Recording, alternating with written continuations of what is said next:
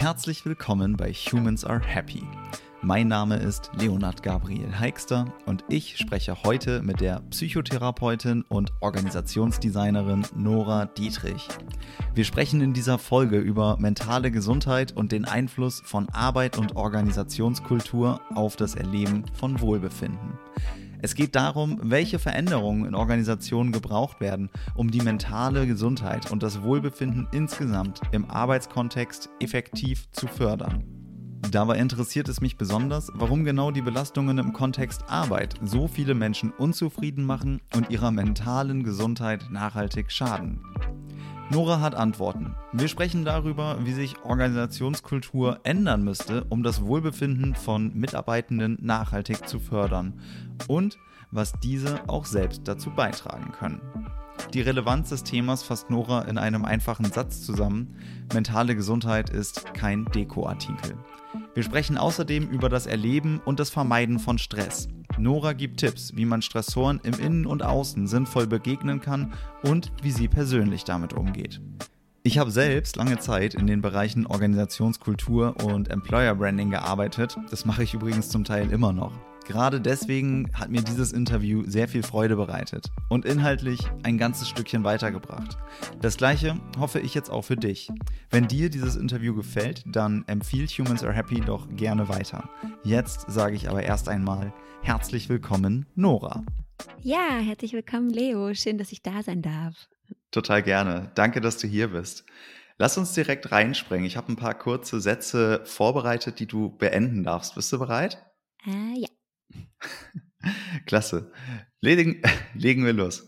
Arbeit ist. Ein Ort der Selbstentfaltung.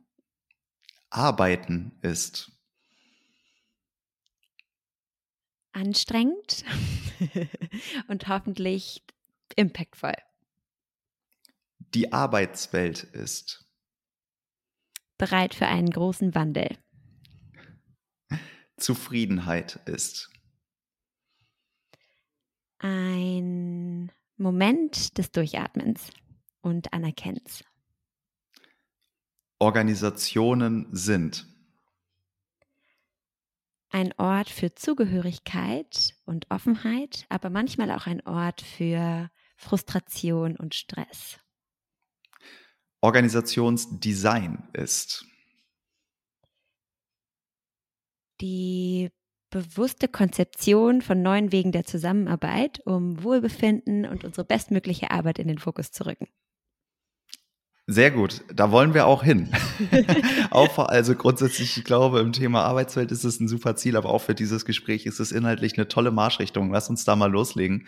Ähm, aber bevor wir sagen, ja, und äh, so entsteht Wohlbefinden, würde ich gerne einmal einsteigen und zwar ähm, mit einer Studie, die du selber angeführt hast. Ich habe mir in Vorbereitung auf das Gespräch ein paar von deinen Vorträgen, die auf deiner Website waren äh, oder sind, ähm, angehört oder angeschaut und da, du weißt sicher, auf was ich hinaus will. Du sagst selber einmal von 100 Menschen oder 100 KollegInnen, die wir so in unserem Leben haben. Ich ähm, muss es einmal wiedergeben für die HörerInnen, die es nicht kennen. Ähm, werden vier Menschen im Arbeitsleben unter einem Burnout erkranken, acht depressive Symptome haben, 23 Menschen geben an, sie haben kaum Zeit für Mittagessen, 42 Menschen sagen, sie sind so unmotiviert, dass sie regelmäßig über eine Kündigung nachdenken. Du nickst immer noch sehr gut. oder auch nicht. 51 sagen, sie haben abends keine Energie mehr, um mit ihren Kindern oder mit ihren Partnern Zeit zu verbringen. Und 71 sagen, sie leiden unter hohem Stress.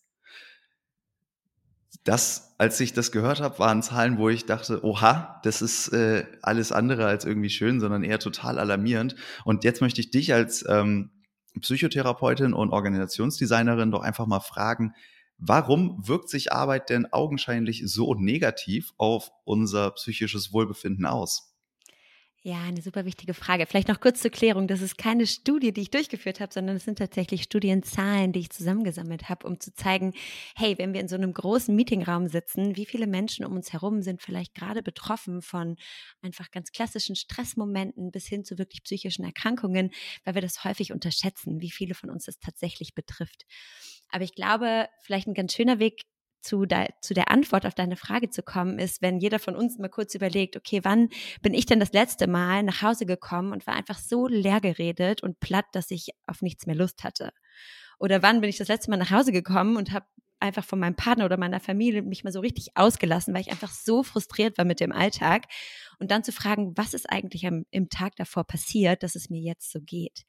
Denn ich glaube, wir kennen das alle, ne? Frustrationsmomente mit KollegInnen, vielleicht unglaublich viel Workload, eine Führungskraft, ähm, die mich nicht wirklich anerkennt, die meine Arbeit nicht wertschätzt oder mich nicht herausfordert in dem, was ich eigentlich noch werden könnte. Also es gibt unglaublich viele kleine Momente im Alltag, die Stress und damit natürlich auch generell ähm, fehlendes Wohlbefinden mit sich bringen können.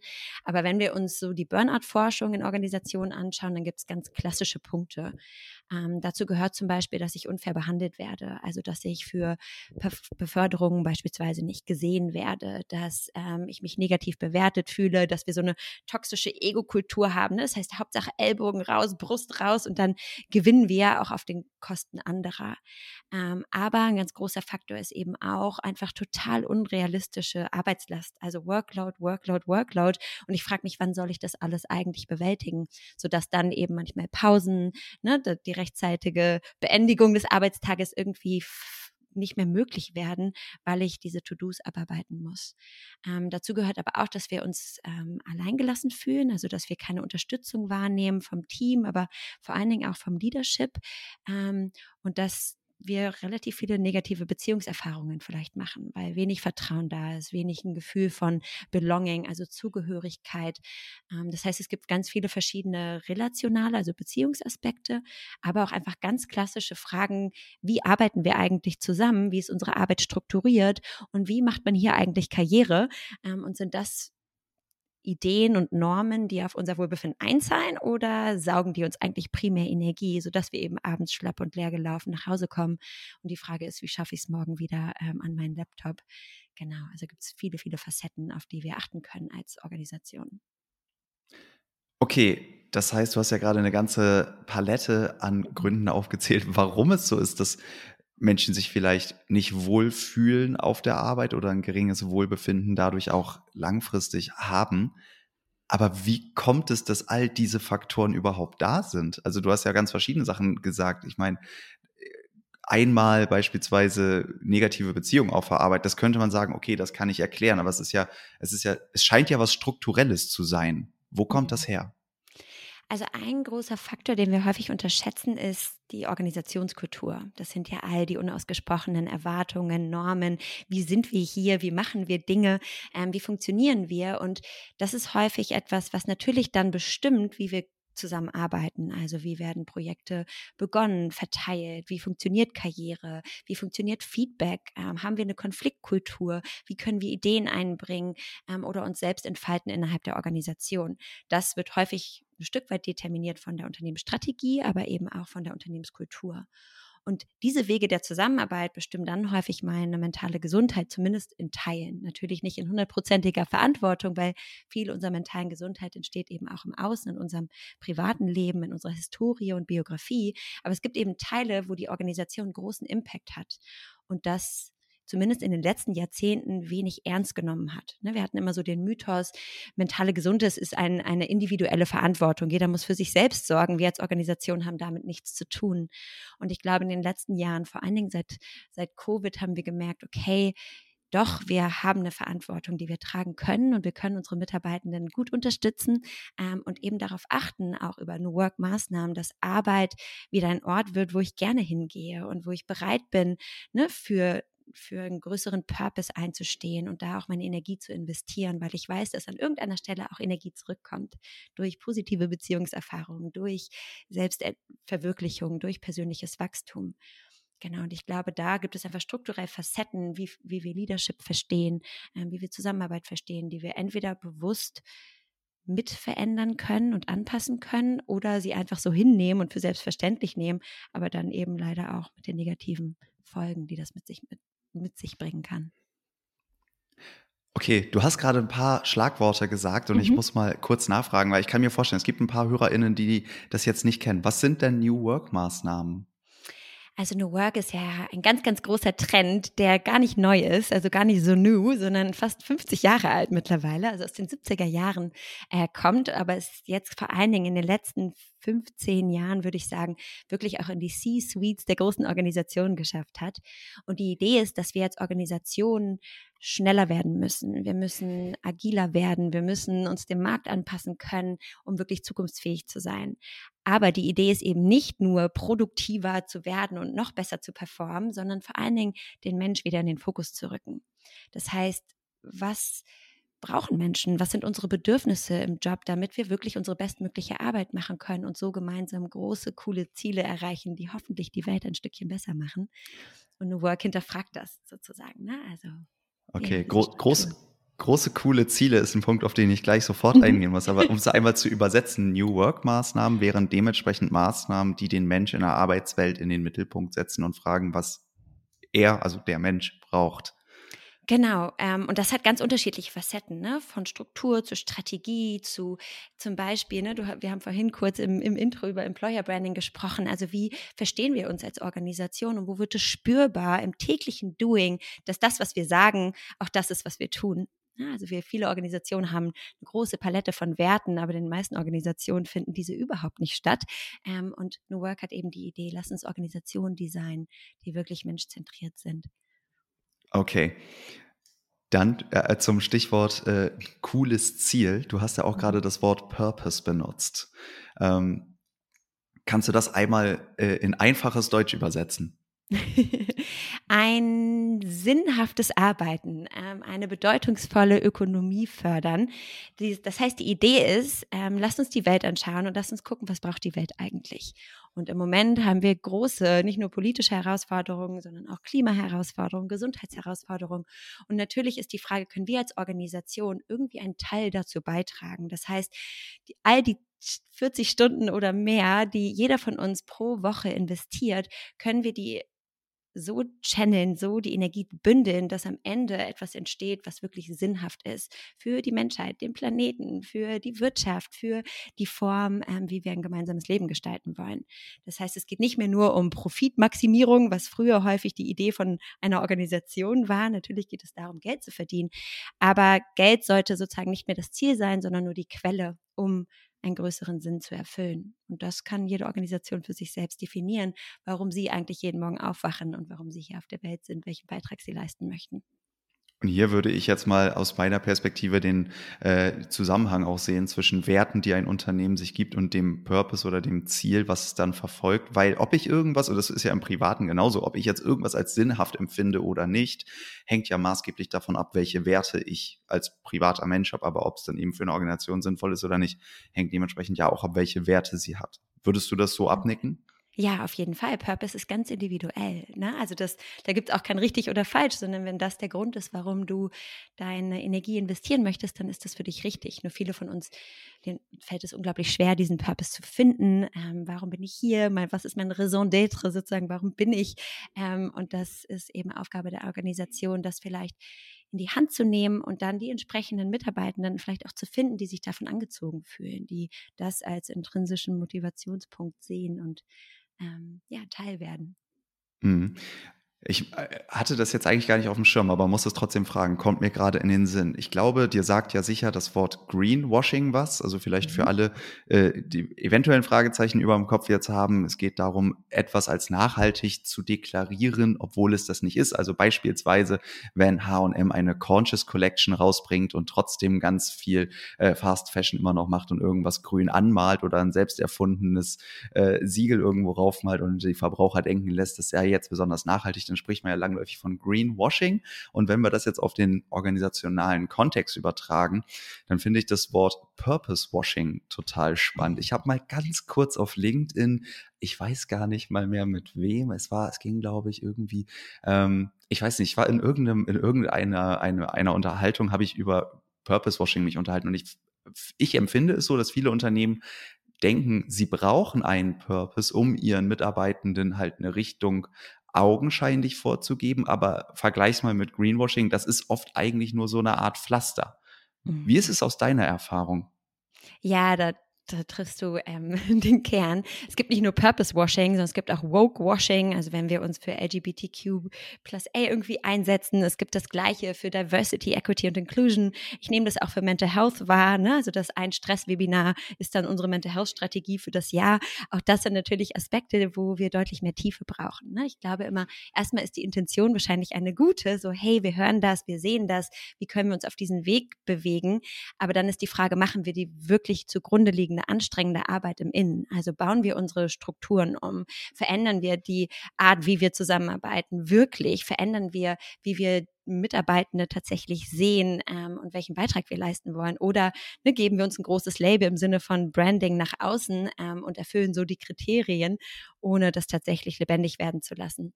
Und es gibt eine ganz spannende Studie vom MIT Sloan ähm, und über Werte und tatsächlich korrelieren die meisten Werte, die Organisationen postulieren, eher negativ. Das heißt, wenn ich aufschreibe Innovation als Wert ähm, und die Realität in der Korrelation bei 0,4 liegt, heißt das, dass wir genau das Gegenteil leben.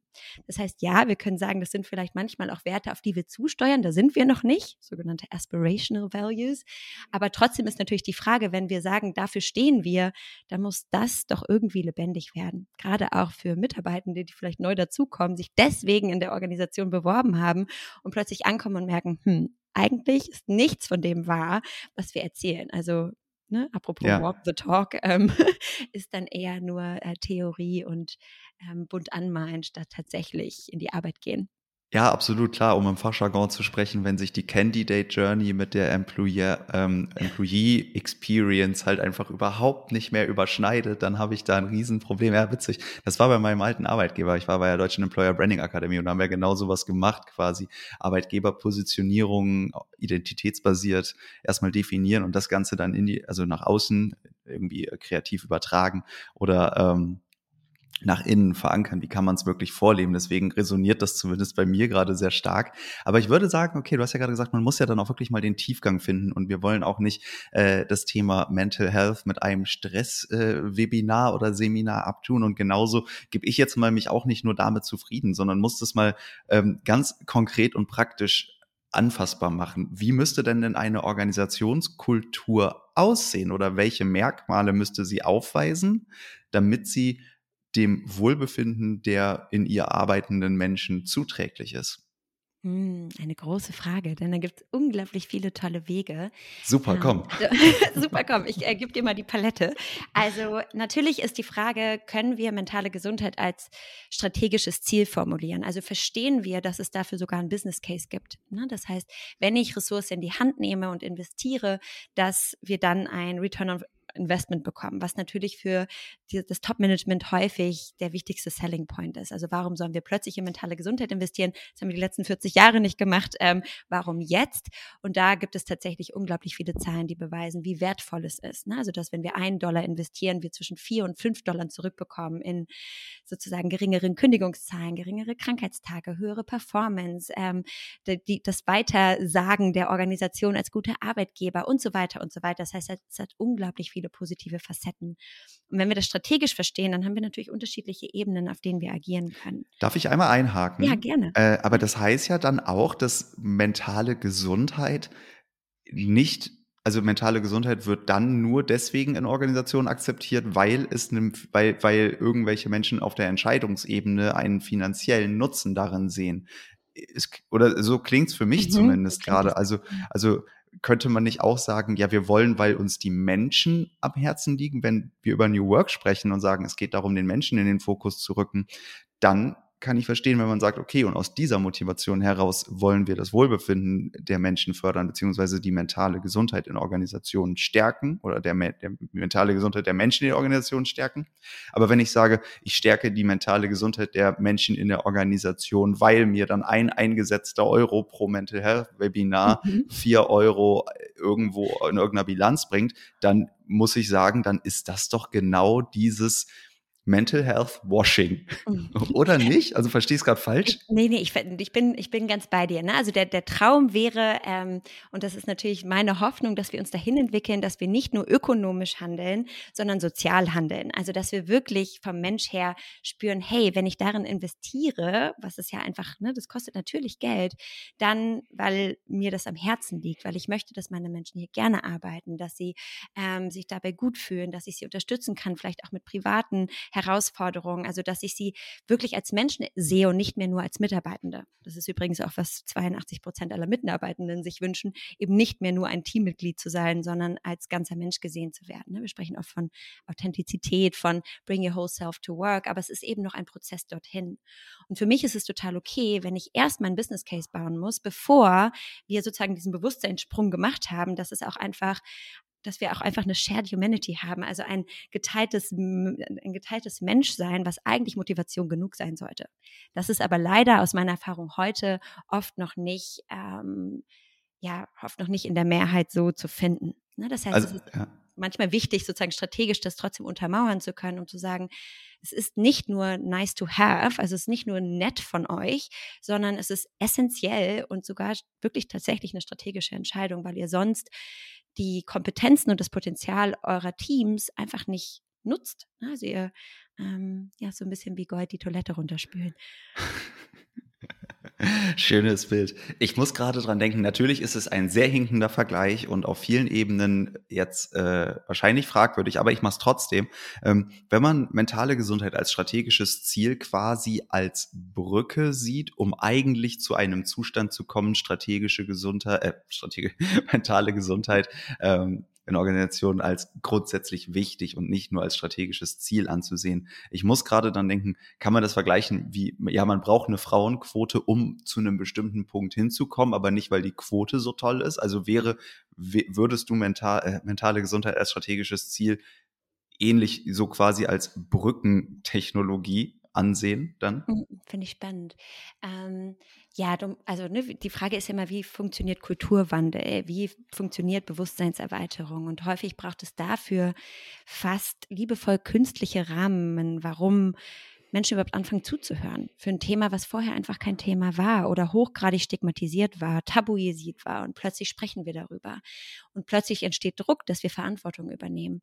Und wenn ich mich dann aber entscheide, investiere ich in, weiß ich nicht, zehn Agile Coaches und die neuesten Innovationsberatungen, weil die unsere Produkte vorantreiben, oder investiere ich in mentale Gesundheit, dann würde der Homo economicus sagen, naja, auf jeden Fall in die Innovation und nicht in die Gesundheit.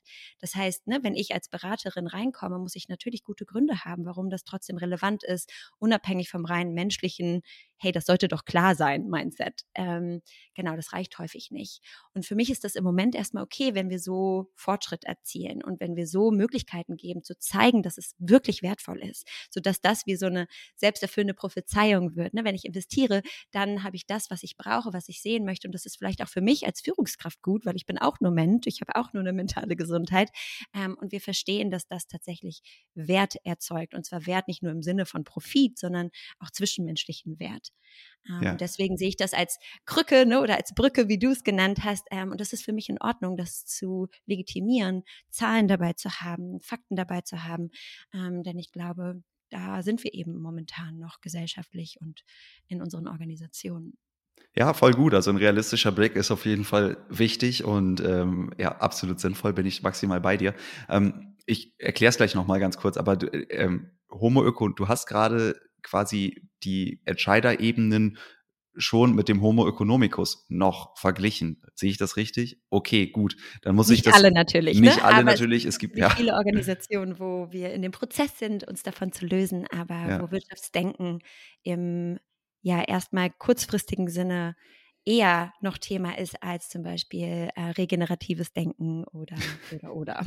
ja, okay, genau. Also der Homo economicus, nur ganz kurz für alle HörerInnen, die es nicht kennen, ist ein ähm, Menschenbild aus der, ich weiß nicht, BWL. Äh, ich habe zumindest in meinem ersten Semester BWL gelernt, quasi wie der Homo sapiens, nur der Homo economicus, der komplett rational ist und nur ähm, einfach alles im perfekt ökonomisch äh, sinnvollen und sinnvoll heißt da, möglichst viel Kapital anzuhäufen, Sinne tut, keine Emotion dabei hat. Also der Öko Homo economicus würde morgens aufstehen, wenn er zur Arbeit geht, geht er beim Kiosk vorbei, holt sich eine kostenlose Zeitung, äh, weil er kein Geld für ein Abo ausgeben würde und informiert sich und ist einfach perfekt rational. Das Bild wurde mehrfach in vielen Studien widerlegt. Also das ist lustig, weil fast die gesamte Betriebswirtschaftslehre auf diesem Bild aufbaut, das aber einfach auch in ganz vielen neueren Studien widerlegt ist. Ich sehe jetzt gerade, du nickst, ähm, so nur für alle, für alle HörerInnen. Aber das ist so witzig, weil gleichzeitig sagt ja jetzt hier meine Interviewpartnerin, die Organisationsdesignerin, dass trotzdem viele Entscheiderebenen nach diesem widerlegten Bild ticken.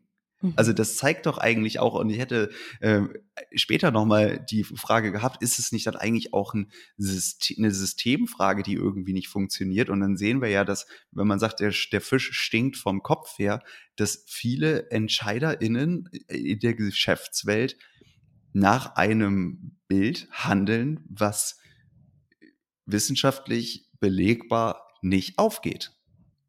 Ja, und wir sehen ja auch gerade die Konsequenzen, ne? Also nicht nur für unsere Gesellschaft, sondern auch für unseren Planeten. Also was ist denn, wenn wir immer kurzfristig möglichst profitorientiert handeln? Das hat natürlich negative Konsequenzen, aber ähm, es ist ja auch nicht ne, zu sagen, dass, dass alle diejenigen, die, die vielleicht noch dieses Mindset haben, schlechte Menschen sind, aber sie sind häufig eben so sozialisiert worden und so funktioniert Karriere. Das ist das, was ich vorhin meinte. Ab wann werde ich denn ähm, promoted? Wann kriege ich die Beförderung? Naja, vielleicht, wenn ich die größten ähm, Zahlen einfahre. Wie kriege ich die größten Zahlen? Naja, ne, wenn ich besonders viel Arbeitslast erfordere von, mein, von meinem Team. Also die Frage ist ja, wo ähm, oder wie bewerten wir Erfolg? Was bedeutet Erfolg für uns als Organisation? Und Profitmaximierung ist natürlich dann ein Denken, was ähm, ja heute in der Welt hoffentlich sich langsam ändern und gehen darf.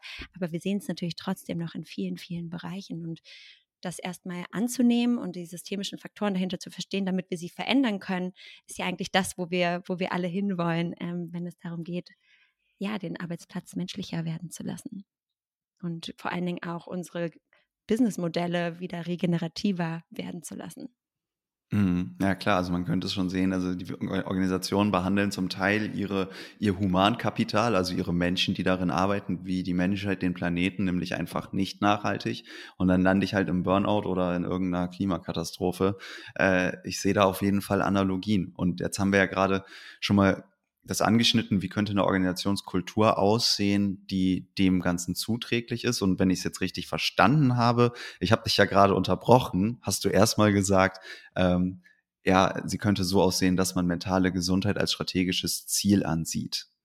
Genau. Lass uns da mal weitermachen. ja, gerne, gerne. So. Und dann gibt es sozusagen drei große Ebenen, auf denen wir ähm, intervenieren können oder okay. auf denen wir agieren können. Ne? Also ich glaube, der allererste Schritt, bevor wir nach Lösungen suchen, ist immer zu verstehen, wo stehen wir denn gerade? Also die Phase des Assessments, ähm, der Diagnostik. Wie geht's unseren Teams? Warum geht es ihnen so, wie es ihnen geht? Was sind die größten Schmerzpunkte, Barrieren, Herausforderungen, Belastungsfaktoren?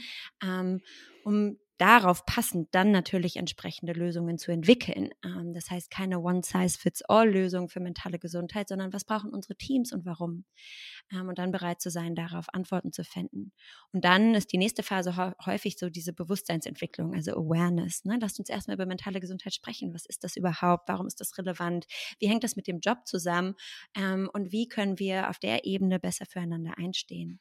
Und dann gibt es drei Ebenen. Ne? Wir können ganz viel für das Individuum, also für jeden Einzelnen anbieten, von zum Beispiel Workshops zu dem Thema, ähm, von vielleicht Coachings, Therapien, die sie extern nutzen können, ähm, hin zu Ressourcen, die sie ganz anonym, auf die sie zugreifen können, eine App, wie auch immer, ne, also eine Unterstützung, wo jeder an seiner, an seinem eigenen Wellbeing, an seinem eigenen Wohlbefinden arbeiten kann, unabhängig vom System.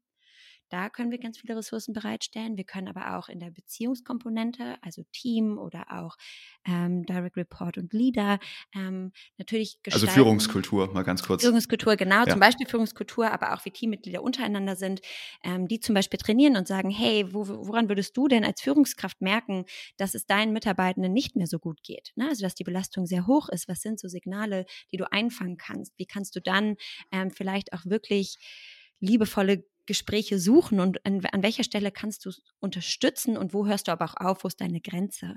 Ähm, das heißt, diese Beziehungskompetenz zu stärken, ne? vielleicht auch ähm, sich eher in Konflikte lehnen zu dürfen. Ähm, wie, ne, wie gestalten wir das, wenn es eben eher Spannungen im Team gibt? Also für all diese Fragen, die uns einfach Energie saugen, neue Lösungen zu finden und Menschen zu trainieren darin. Ähm, und dann können wir als Organisation unglaublich viel machen. Also sei es in unseren Policies, in unseren Regeln und Normen, ähm, sei es über unsere Werte, sei es darüber, wie, wo wir Gelder investieren, also wo wir bereit sind, ähm, tatsächlich Ressourcen bereitzustellen. Und viele Organisationen haben so ein ganzes Ökosystem an Lösungen, ähm, die dann auf diese drei Facetten einzahlen. Also auf das Ich, auf das Wir und auf das Uns als System. Ähm, und da gibt es ganz tolle Strategien und häufig beginnen wir eben klein ähm, und erstmal mit wachrütteln, mit mehr Offenheit fördern, mit mehr Verletzlichkeit einladen und mit emotionaler Intelligenz zwischeneinander, ähm, um so tatsächlich ein, ja, ein Arbeitsumfeld zu schaffen, in dem wir tatsächlich bestmöglich arbeiten können. Ne, mhm. Daran können wir arbeiten und so indirekt in die mentale Gesundheit einzahlen, weil wir ganz viele Stressfaktoren im täglichen Doing einfach wegnehmen durch die Art und Weise des Arbeitens. Okay, also ich habe ich hab, äh, die individuelle Ebene und die Beziehungsebene untereinander verstanden. Das waren jetzt, glaube ich, die ersten beiden. Und das, was du als dritte Ebene gesagt hast, so das, das gesamte Große, ne, das, das Wir insgesamt, äh, ich will es einfach nur nochmal verstehen. Das kann ja nur gesteuert werden dann im organisationalen Kontext über die äh, Entscheidungsebene und wird eben beeinflusst in, wo werden Gelder ausgegeben, welche Projekte werden gefördert, aber auch ganz konkret, wie ist die Gestaltung der Arbeitswelt. Ne? Also da haben wir ja ganz viele Sachen, wie sehen die Büros aus? Gibt es überhaupt eine Büropflicht? Kann man remote arbeiten? Gibt es äh, ja, ne, also gibt es Räume, die irgendwie zum Austausch anregen, gibt es Räume, die zur Erholung anregen, ähm, werden beispielsweise kulturelle Interventionen gemacht durch ja, räumliche Gestaltung oder durch interne Kommunikation, durch äh, Tools. Da gibt es ja tausend Möglichkeiten. Aber ist das, was du gerade meinst mit der dritten Ebene oder verstehe ich das noch nicht richtig? Hm, also ein Anteil, ne? das wären dann so mögliche kleine Initiativen. Also zum mhm. Beispiel, wie verstehen wir gesundes Arbeiten im Sinne des Raumes, ne? Büro, aber auch Flexibilität in der Arbeitswelt. Also haben wir da bestimmte Regeln ähm, oder Maßgaben, an die sich ne, Mitarbeitende ähm, wenden können oder an denen sie sich orientieren können. Als Organisation kann das Ganze natürlich ähm, auch noch mal tiefer gehen. Also die Frage, welche Verhaltensmuster werden hier belohnt, welche werden sozusagen nicht belohnt. Also wo wollen wir hin Richtung Purpose und wertehaltiges Arbeiten. Ähm, das wirkt sich auch auf das Employee Experience Design, also wie ähm, wen stellen wir ein, warum, wie gestalten wir Zusammenarbeit, wo ne, werden Menschen wertgeschätzt, wie werden sie befördert. Ähm, all das sind Faktoren, die natürlich darauf einzahlen und das können wir ganz bewusst ne, sozusagen strukturell im Prinzip mitentscheiden. Oder auch wirklich so Policies zu haben. Ne? Also wir haben häufig irgendwie so ein Regelwerk, auch in HR, für alles. Ne? Du klaust irgendwie ein, ein Locher und dann weiß ich ganz genau, was zu tun ist. Aber wenn du plötzlich mental erkrankst, also wirklich eine psychische Erkrankung hast oder eine Herausforderung im Team, dann stehen wir alle da und ne, zucken mit den Schultern und keiner weiß so richtig, was passiert als nächstes. Und darauf Antworten zu haben, also wirklich ein Framework, einen Rahmen zu bauen, ähm, sodass die Mitarbeitenden informiert sind und das transparent gehandhabt wird, aber auch wir als HR oder als Leadership-Team wissen, was ist der nächste Schritt? Ne? Also, weil das gibt uns allen Orientierung und Sicherheit.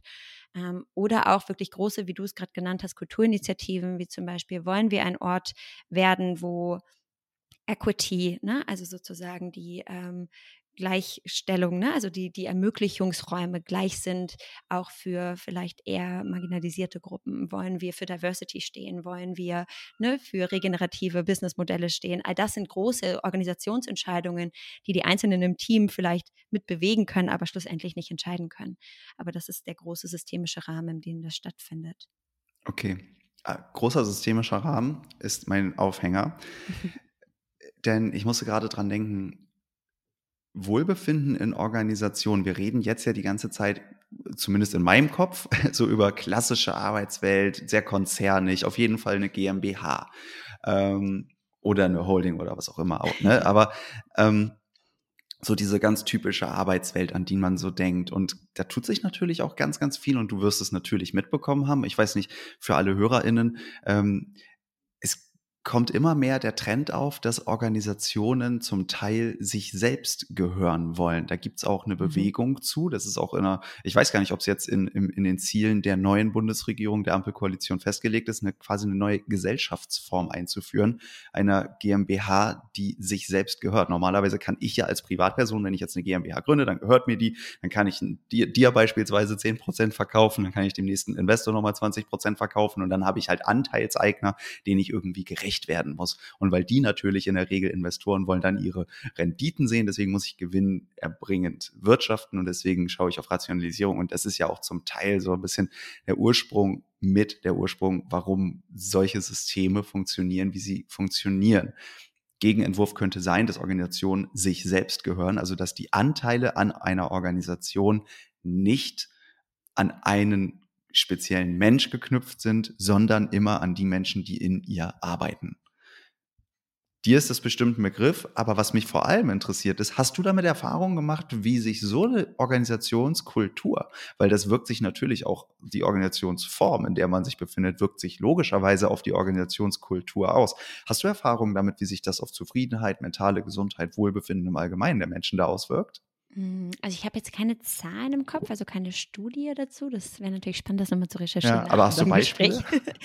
ähm, aber es gibt natürlich Organisationen, die dieses Employee Ownership ähm, schon leben. Ne? Und ich glaube, worauf das vor allen Dingen einzahlt, so aus der rein psychologischen Perspektive, ist das Bedürfnis nach Autonomie. Ne? Wir alle haben ein Bedürfnis, unsere Entscheidungsräume zu kennen und auch Entscheidungsräume inne zu haben. Das heißt, mitzubestimmen ähm, und einen Ort ne, der Arbeit zu schaffen, der, mit dem wir uns identifizieren können. Das heißt, wenn ich etwas, wenn ich etwas zu meinem mache, weil ich, ne, weil es ein Stück weit mir gehört, dann habe ich häufig nicht nur eine höhere Identifikationsbasis, einen höheren Grad an Autonomie, was automatisch zu mehr Zufriedenheit Zufriedenheit führen kann, wenn das ne, etwas ist, wonach ich strebe, ähm, sondern auch ein Gefühl von echtem Impact. Ne? Denn plötzlich darf ich mitentscheiden. Das heißt, wir können gemeinsam aussteuern, wo wollen wir eigentlich hin und wie. Und natürlich, wenn ich mich löse von diesem Shareholder Value, also wirklich Profitmaximierung für ne, eigentlich externe, ähm, dann können wir selber entscheiden, wie schnell wollen wir eigentlich wachsen? Wollen wir überhaupt wachsen? Ähm, wie verstehen wir Erfolg ähm, unabhängig von den klassischen, der klassischen Gesetzgebung, was eigentlich unser Ziel ist als AG, ne? nämlich unsere Aktien ähm, sozusagen glücklich zu machen. Das heißt, plötzlich lösen wir uns von alten Systemen oder Erwartungshaltungen an Organisationen und können dann selbst entscheiden, wofür möchten wir einstehen und das tatsächlich umsetzen. Was ich mir vorstellen kann, hat einen großen Impact ähm, auf generell das Wohlbefinden und die Zufriedenheit im Job. Ich glaube aber trotzdem, dass das auch nicht etwas für alle ist. Ne? Ähm, das heißt, manche Menschen haben ein größeres Bedürfnis nach Sicherheit, die möchten gern die maximale Orientierung von oben und das ist total legitim. Also unterschiedliche Gesellschaftsformen oder eine Geschäftsform zu haben, hilft, glaube ich, um einfach dem, dem individuellen, der individuellen Präferenz folgen zu können.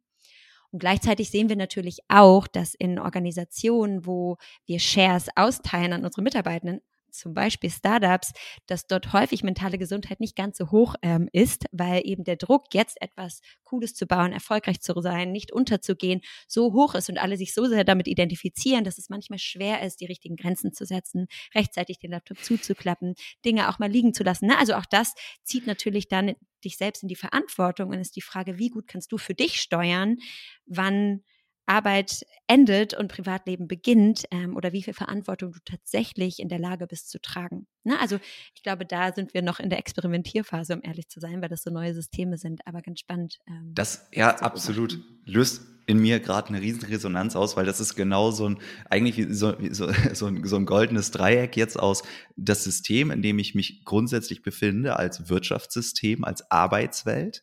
Ähm, dann das System, in dem ich mich im kleineren befinde, in meiner GmbH, in meinem, vielleicht bin ich Einzelunternehmer, vielleicht bin ich Arbeitnehmer in, ne, also wie auch immer. Und wenn ich jetzt beispielsweise ein Startup gründe, ich habe in meinem Umfeld da ein paar Leute, wo ich zugucken kann, ähm, die genau das machen und aus sehr idealistischen Gründen äh, ein Startup hochziehen, das am besten auch dann nachhaltig ist. Man spricht dann von Social Businesses oder Social Startups. Das ist eben kein Greenwashing, kein Purposewashing ist, sondern das sind ganz oft Leute, die gehen aus wirklich tiefster Überzeugung und wirklich mit, mit, mit Herzblut daran und wollen was gründen, um was zu verändern und nicht diesen Revolutionsweg gehen, sondern das System aus innen heraus verändern.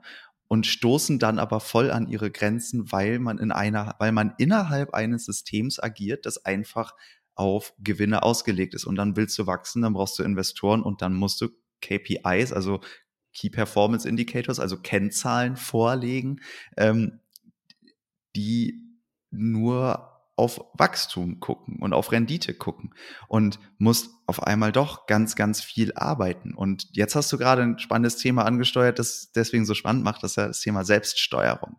Ne? Und dann habe ich eigentlich, bin ich in einer, in einer äh, Gesellschaftsform oder habe für mich quasi gesagt, okay, ich will jetzt was ändern, ich will jetzt irgendwie Dinge anders machen und ähm, muss aber trotzdem da schaffen, Grenzen setzen. Ist natürlich jetzt ein spezieller Fall, aber natürlich kann man das auch in, einer, in irgendeiner Organisation sehen. Es kann auch sein, dass ich in, einer, in irgendeinem Konzern bin und mich tot arbeite, weil ich es nicht schaffe, Grenzen zu setzen ähm, oder sonst wie. Ne? Aber da vielleicht einfach mal aus, jetzt, jetzt einzuzoomen auf das Individuum, wann, ey, was heißt, wann muss man? Es gilt, gibt natürlich da keine Anleitung für alle, aber was kann denn der einzelne Mensch tun, Grenzen setzen, geht bestimmt noch weiter, um das eigene Wohlbefinden, die mentale Gesundheit ist natürlich dann auch mit körperlicher Gesundheit ähm, mhm. verbunden, wenn wir jetzt über nur den ganzen Tag sitzen, immer nur gestresst. Ne? Das hat natürlich auch Auswirkungen dann auf den Körper. Also grundsätzlich sage ich mir jetzt so, das Thema Wohlbefinden. Ähm, ja, wie kann man das denn als einzelner Mensch steuern? Ich bin natürlich jetzt nur, wenn ich jetzt nicht gerade ein Startup besitze oder im C-Level in der Entscheidungsebene sitze, da limitiert. Was kann ich denn machen als einzelner Mensch?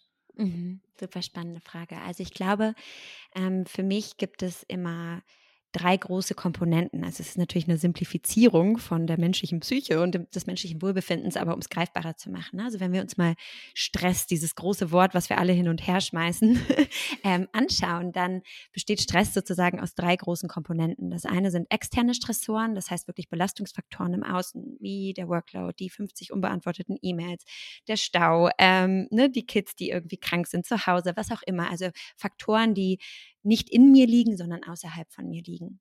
Mhm. Ähm, und dann haben wir eben ähm, häufig dafür ein großes Bewusstsein. Also was mich nervt oder was mich stresst, das können wir häufig gut benennen. Was wir häufig auch gut benennen können, ist der dritte Faktor dieser, dieses Stressalgorithmus und das ist die Stressreaktion. Also wie reagiere ich eigentlich, wenn ich gestresst bin? Woran merke ich physisch, psychisch, dass Stress eigentlich schon im System ist? Also zum Beispiel bin ich jemand, der dann eher Spannungskopfschmerzen hat, kann ich mich weniger konzentrieren, werde ich selbst unsicherer, merke ich, dass ich schneller gereizt bin. Also gibt es so Facetten, die ich lernen kann zu lesen, um dann rechtzeitiger sozusagen intervenieren trainieren zu können und nicht das zu lange rauszuzögern. Und dann gibt es aber einen Aspekt, den wir ganz oft unterschätzen, der aber bis zu 90 Prozent der Stressreaktion ausmacht. Und das sind unsere inneren Stressoren. Das heißt, all die tausend Stimmen, die den ganzen Tag mit uns schnacken und sowas sagen wie, hey Nora, das musst du jetzt noch schnell durchziehen. Oder wenn du da jetzt nicht antwortest, dann denkt der Kunde bestimmt schlecht über dich. Oder, oder, oder. Ne? Ähm, oder ich darf nicht Nein sagen, ich muss zu einem Ja sagen, weil ich möchte niemanden enttäuschen. Das heißt, wir alle haben so grundlegende Glaubenssätze oder auch Inner Driver, ne, so innere Antreiber. Und die reflektieren zu lernen und zu verstehen, welche Auswirkungen haben die. Zum Beispiel bin ich, weil ich Angst habe, schlechte Leistung zu zeigen, habe ich eine Tendenz, dann perfektionistisch zu sein und viel zu viel zu investieren für diese eine Slide, die am Ende überhaupt keiner wahrnimmt. Ne? Also, was sind so meine eigenen Muster? ich ahne so heftig da, ja. ähm, also was sind deine eigenen Muster, die ich vielleicht auch noch mal hinterfragen lernen kann? Also woher kommen die? Warum waren die an einer bestimmten Stelle vielleicht auch mal hilfreich ähm, in der eigenen Biografie? Aber ist das tatsächlich gesundheitsförderlich? Ne? Auf Englisch kann man das so schön sagen, kann man sagen immer, ja, ist, äh, is it helpful or harmful? Also ab wann wird dieser Satz ne, von einem motivationalen und hey, gib Gas zu einem wenn du kein Gas gibst, bist du nichts wert. Also wo kippt dieses ganze Spiel? Ähm, und daran können wir auch arbeiten. Das heißt, wenn wir das erstmal für uns verstehen und uns lesen lernen, das dann wahrnehmen lernen und anfangen, rechtzeitig dann was zu tun, also zu entstressen, ne, sogenanntes Stressmanagement zu betreiben, uns selbst zu regulieren, dann haben wir schon mal eine riesengroße Toolbox an Möglichkeiten.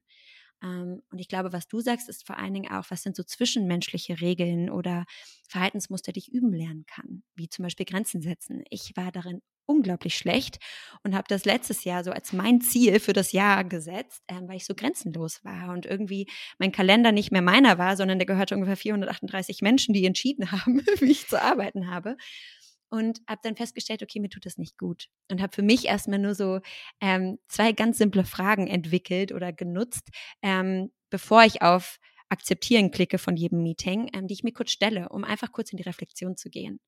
Und die erste Frage zum Beispiel war, ist das Ganze eine Einladung oder ist es eine Erwartung? Denn ich kriege unglaublich viele Anfragen, das sind Einladungen, wie eine Einladung zum Podcast, aber das ist keine Erwartung. Ne? Also Leo sitzt jetzt nicht zu Hause und denkt, ja, die muss auf jeden Fall dabei sein, sondern er würde sich freuen, wenn ich dabei wäre. Aber das gibt mir den Raum zu sagen, ja, nein, vielleicht, ähm, weil ich nochmal gegenchecke, muss ich da sein? Das hinterfragen kann oder möchte ich da sein? Steckt da was für mich drin ähm, oder nicht? Und das haben wir auch in, unserem, in unserer Teamarbeit. Ne? Wir haben unglaublich viele Meeting-Einladungen, aber vielleicht müssen wir nicht überall dabei sein. Also kurz zu fragen, ist es eine Einladung oder eine Erwartung? Und die zweite Frage, die ich mir stelle, ist, ja, okay, wenn ich dazu Ja sage, wozu sage ich Nein? Denn mit jedem Ja kommt ein Nein. Und das ist auch okay, wenn ich sage, ja, ich möchte ne, dieses Projekt noch annehmen, obwohl ich keine Zeit habe. Dann muss ich mir einfach nur bewusst sein, dass ich Nein sage, vielleicht zum Abholen meines Kindes aus der Kita, weil ich keine Zeit habe. Und dann muss ich für mich bewerten, ist, ist es das wert oder nicht. Ne? Also einfach nur kurz in diesen, in diesen Reflexionsmoment zu gehen und ein bisschen mehr Freiheit sich zu erarbeiten, bevor ich immer mit dem Default gehe, der sagt, please, people, please. Ne? Also sag zu allem ja, was alle von dir wollen. Ähm, und wieder so ein bisschen die Kontrolle zurückzubekommen. Ähm, und manchmal muss das Individuum sozusagen auch im Außen für sich sorgen, also an seinen Themen arbeiten, über Coaching oder Therapie. Also man muss das alles nicht alleine machen. Ähm, oder wenn es ganz schlimm ist, also wenn wir wirklich Teil von einer toxischen Kultur sind, wo wir auch nicht wirklich Veränderungsmomentum haben, dann zu sagen, vielleicht muss ich gehen. Auch das kann ein Resultat sein, für sich einzustehen. Kannst du ganz kurz sagen, was ist denn eine toxische Kultur? Wie äußert sich das? Hat es bestimmte Merkmale? Ja, da gab es jetzt auch eine neue Studie von Culture X. Ähm, ich weiß nicht, ob ich alle Punkte zusammenkriege aus der Erinnerung, aber toxische Kultur bedeutet erstmal, ähm, ne, da steckt das Wort toxic drin, also giftig, vergiftend. Ähm, also es ist auf jeden Fall eine Kultur, die uns ähm, ja mental, aber zum Teil auch physisch tatsächlich sozusagen Schmerz zufügt im, im indirekten Sinne. Ähm, und was ganz wichtig zu verstehen ist, toxische Kultur heißt selten, dass die gesamte Organisation toxisch ist, sondern häufig sind es so kleine Taschen, kleine Räume innerhalb der Organisation, ein Team, eine Führungskraft, ähm, ein Department, wie auch immer, wo die Kultur besonders ähm, gemein ist, sage ich mal, oder besonders wenig förderlich. Das können so Gründe sein wie ähm, Hauptsache ich, ne? also so dieses apropos Ellenbogen, ähm, ich mache dich runter vor anderen, um irgendwie ne, das Projekt zu bekommen, ich mache dich klein, ähm, ich gebe dir keine Wertschätzung, sondern sag dir nur, was du nicht kannst, also nur auf, das, auf dem Negativen rumzureiten, ähm, dann wenig inklusiv zu sein, das heißt nicht ne, alle mit ihren Bedürfnissen und Präferenzen irgendwie halten zu können, sondern zu sagen, wir müssen alle ne, im Prinzip wie vom Fließband sein und arbeiten, ähm, also möglichst homogen. Diese individuellen Aspekte werden nicht integriert. Ähm, dann sind es so Faktoren wie kein Respekt voreinander. Ähm, genau, also da gibt es einfach eine ganze Palette von, von Gründen, warum wir das als toxisch wahrnehmen. Aber prinzipiell bedeutet es einfach, dass wir in der Beziehung einander eher nicht Gutes tun. Ne? Also sowas hinterm Rücken sprechen, statt dir ins Gesicht zu sagen, was ich von dir denke, ähm, dich auszuspielen. Genau, all solche Faktoren, die wirklich einfach Gänsehaut machen im Negativen. okay, alles klar, vielen Dank. Ich finde das total spannend. Also als du gerade von ähm, von diesen drei Stressfaktoren gesprochen hast, da hat sich in meinem Kopf so ein Bild gezeichnet. Ähm, das muss ich einmal erzählen. Die, also wie so eine, wie so ein Trichter oben ähm, und der hat und der hat quasi äh, Schleusen und unten hat der quasi noch eine Ebene und oben der Trichter sind die externen Stressoren, die kann, die können da reingeworfen werden. Da habe ich ja gar keinen Einfluss drauf. Ich kann nicht entscheiden, wer mir eine E-Mail sch schreibt oder sonst was. Also ich kann halt entscheiden, wann ich meine E-Mails angucke, so, aber ich kann nicht entscheiden, wer, wer mir eine E-Mail schreibt. Und je nachdem, was alles so dann passiert extern, ne, wird da oben in diesen Trichter geworfen. Und die inneren Stressoren sind ja quasi die Reaktion oder der Umgang auf das, was im Außen passiert oder was grundsätzlich passiert. Und das sind so diese Tore. Ne? Und je nachdem, will, reagiere ich jetzt auf alles, muss ich es allen recht machen, kann ich nirgendwo zu Nein sagen, dann wären jetzt in diesem Bild die Tore ganz, ganz weit geöffnet und es kippt da einfach alles nur so durch und dementsprechend sieht dann halt die Stressreaktion ja vielfältig aus. Und diese zwei Fragen, die du dir dann gestellt hast, nämlich ist es eine Einladung oder ist es eine Erwartung? Und wenn ich dazu jetzt Ja sage, wozu sage ich Nein, sind quasi so eine Justierung, auf welchen Stressor, was da oben reingeköpft wird, so mein Tor wie reagiert. Oder? Also so könnte man es, so könnte man es, glaube ich, nennen. Also, beziehungsweise in meinem Kopf ist das Bild einfach gerade entstanden und ich hatte jetzt Lust, das an der Stelle zu teilen. Ja, ja. Ja, super schön. Ja, genau. Also manchmal, es gibt ganz unterschiedliche Bilder dafür und das ist gar nicht so, ähm, gar nicht so ungewöhnlich, den, den Filter zu nutzen. Aber das ist natürlich die Frage. Ne? Also bin ich gestresst im Stau oder denke ich, hey, super cool, dann kann ich noch zwei Songs mehr mitträllern, sozusagen. Also das ist dieser Bewertungsaspekt. Ja. Ne? Also welche Bedeutung schreiben wir diesem externen Faktor zu ähm, oder nehmen wir ihn überhaupt wahr? Ne? Für manche mhm. würde das gar nicht in den Filter, im Filter landen, weil das ne, sozusagen vorher schon aussortiert werden würde. Ähm, und da geht es wirklich einfach wieder darum, mehr Selbstwirksamkeit zu haben in seinem Alltag. Ne? Und wenn, wie du sagst, manche externe Stressoren können wir langfristig vermeiden oder aussortieren, indem wir als Team zum Beispiel sagen, hey, wir haben immer wieder das Problem mit dem Kunden X, können wir vielleicht ein klärendes Gespräch führen, damit dieser externe Stressor nicht weiter auf uns einprasselt, jede Woche wieder. Also wir haben auch da natürlich ein Stück weit zum Teil Mitspracherecht, aber nicht für alle Faktoren. Aber was wir verändern können, ist innerlich manchmal ein wenig, also Dinge ein wenig bedeutungsloser werden zu lassen oder zu fragen, hey, darf ich wirklich nicht um Hilfe fragen? Muss ich alles alleine hinkriegen? Ne, auch so ein typischer Satz, den viele von uns in uns tragen. Sei stark, ne? Oder nur wer hart arbeitet, ne, der kann auch erfolgreich sein. All diese Sätze, die wir vielleicht auch manchmal liebevoll hinterfragen können und sagen, ehrlich jetzt? Also ne, so ist das alles, was ich bin und alles, was zählt? Oder wofür ne, nimmt mich mein Team vielleicht eigentlich positiv wahr? Ähm, genau, also das ist eine tolle Arbeit, die man machen kann. Die ist ein bisschen komplexer, als jetzt nur den Stress zu regulieren über Atmung und Sport und in die Natur gehen. Aber das ist eine ganz tolle und essentielle Arbeit. Ja, und es geht natürlich, also es ist so ein Feld, ich finde das immer selber sehr ähm, sehr sensibel, ne? weil es geht natürlich nicht darum, dass es halt totaler Bullshit in meinen Augen zu sagen, ja, es ist alles in deinem Mindset und du bewertest das nur falsch und sie ist positiv oder sie ist so oder sonst was, sondern ähm, ja, also so wie ich Dinge bewerte, ist super individuell und einfach ja auf Basis von individuellen Werten und individuellen Lebenssituationen und und und und und. Also für mich ist es immer ein Feld, was ich, also was, was, man, man darf es natürlich nicht ignorieren. Es ist wichtig, das auch zu, anzuschauen, aber ich finde, dann ist halt immer super Sensibilität, super viel Sensibilität und Empathie ähm, wichtig, weil sonst geht es auch schnell in diese ähm, ja, nicht toxische Positivitätsrichtung, mhm. aber schon in diese, ja, doch, schon, schon, schon in diese Richtung einfach, ja. Genau, ne? Und das ist, glaube ich, also da auch zu verstehen, wir haben ja vorhin über die Organisation gesprochen und die Verantwortung dass es eben Interdependenzen gibt. Ne? Also ich kann was für mich tun, natürlich, aber das bedeutet nicht, dass wir an, nicht auch an uns arbeiten müssen ne? und auch was dafür tun können, dass bestimmte Belastungsfaktoren einfach keine Belastungsfaktoren mehr werden oder wir bessere, bessere Strategien entwickeln, damit umzugehen. Ne? Also das war eben früher, haben Organisationen die Hände hochgehoben und gesagt, das musst du für dich selber klären. Also wenn dich das Stress ist, dein Problem. Und das stimmt natürlich nicht. Ne? Also weil ich kann so und so viel wegatmen, aber ich kann die Projekte nicht wegatmen, die auf meinem Tisch liegen. Und ich kann nicht wegatmen, einatmen, dass das sich negativ auf meine Performance Review auswirkt, wenn ich das nicht hinkriege. Also das liegt einfach vielleicht nicht in meiner Hand, außer ich verlasse das Team oder die Organisation, aber das sollte ja hoffentlich immer nur der letzte Schritt sein.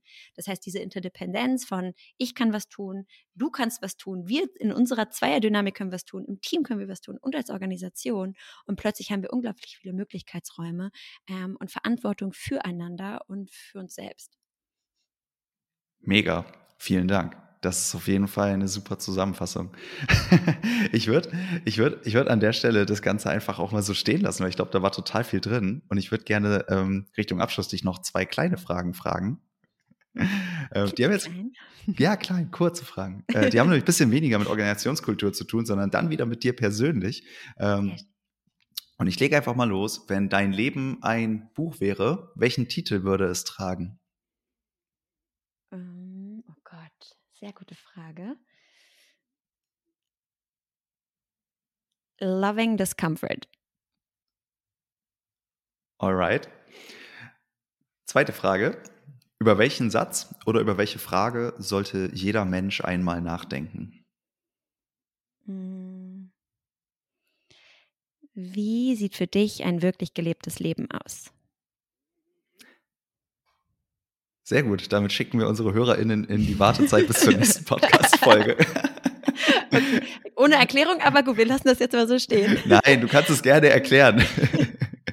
genau, also vielleicht zum Buchtitel Loving Discomfort. Also ich glaube, das ist so ein bisschen meine Haltung, mit der ich arbeite, dass ich Menschen und mich selbst immer wieder aus der Komfortzone locker, also auch mal härtere, härtere Fragen stelle, konfrontativer bin, aber aus ganz viel Liebe ne, heraus. Also die Frage ja. zu stellen, hey, wie können wir wirklich eine bessere Welt für uns selbst schaffen?